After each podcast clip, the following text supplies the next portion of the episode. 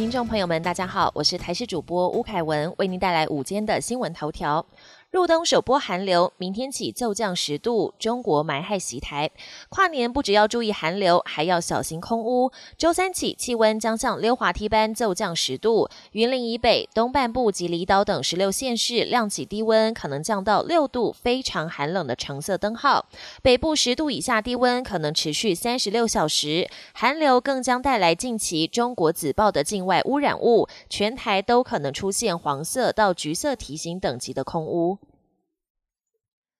英国返台三人确诊，指挥官陈时中表示将比对是否为英国变种病毒株。前晚自英国返台华航班机旅客的检验状况，一百一十四名旅客中三人确诊，包括入境时发烧的案七九二本国籍十多岁男性，CT 值十五点七，病毒量极高。指挥中心表示，最快三天完成病毒比对，确定是否为全台首例英国变异病毒感染者。外界质疑为何不对英国采全面断航手段？指挥官陈时中回应：这样的战略恐怕要锁国，但台湾目前医疗与检疫量能都可负担，没有这样做的必要性。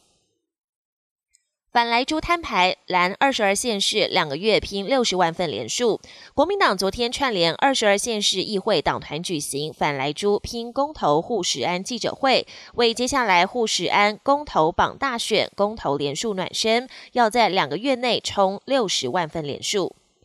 国际焦点：南非变种病毒扩散，日本、芬兰证实确诊病例。新冠变种病毒全球扩散，日本二十八号证实境内出现首起南非变种病毒病例。确诊者是一名十九号入境的三十岁女子，入境检疫时无症状，目前接受隔离治疗。日本近期发现更多英国变种病例，目前感染人数超过十人。变种病毒也入侵北欧，芬兰同时发现英国跟南非变种病毒病例。至于南非本地，短短九天内总确诊数就从九十万增加到一百万，当局紧缩防疫，避免疫情进一步失控。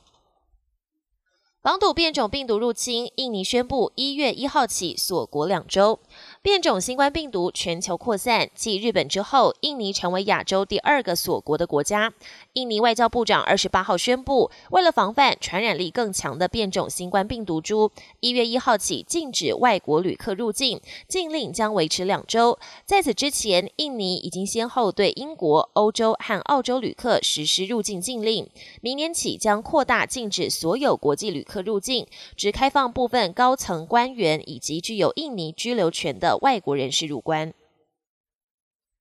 染疫病情恶化，八十六岁钢琴诗人傅聪辞世。日前确诊感染新冠病毒的旅居英国华裔钢琴家傅聪不敌病魔，二十八号在英国伦敦病逝，享受八十六岁。傅聪感染新冠肺炎后住院两周，情况恶化，期间接受供氧治疗，但仍不幸辞世。傅聪一九三四年在上海出生，一九五八年移居英国，取得了英国国籍，琴艺精湛，在各大国际钢琴大赛中创下佳绩，擅长肖邦的作品，因此被誉为现代钢琴诗人。